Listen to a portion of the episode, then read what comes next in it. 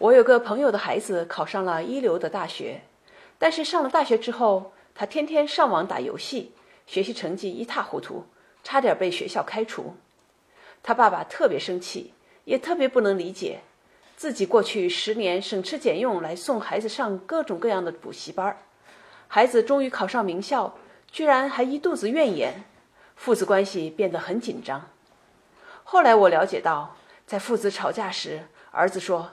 你以前不是讲我考上了名牌大学以后，我爱干什么都可以吗？我从小就是天天被逼着学习、学习再学习，没有童年的快乐。现在考上了，我并不开心。在游戏的世界里，我可以忘记烦恼。这种情况为什么会发生？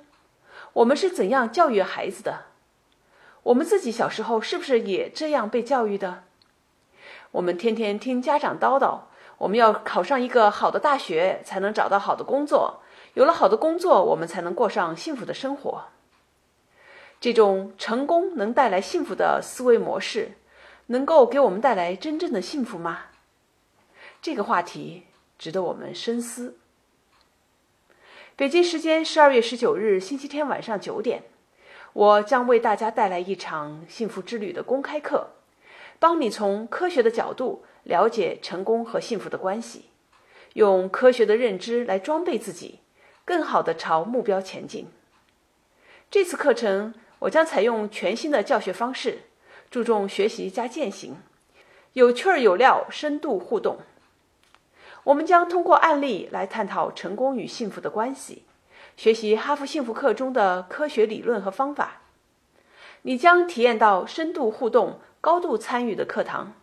并集众人智慧，产生个人的行动方案。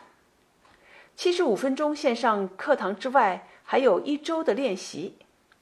打开图片中的二维码，加入幸福中心，就可以由助教老师带领，和同学们一起践行所学的幸福方法。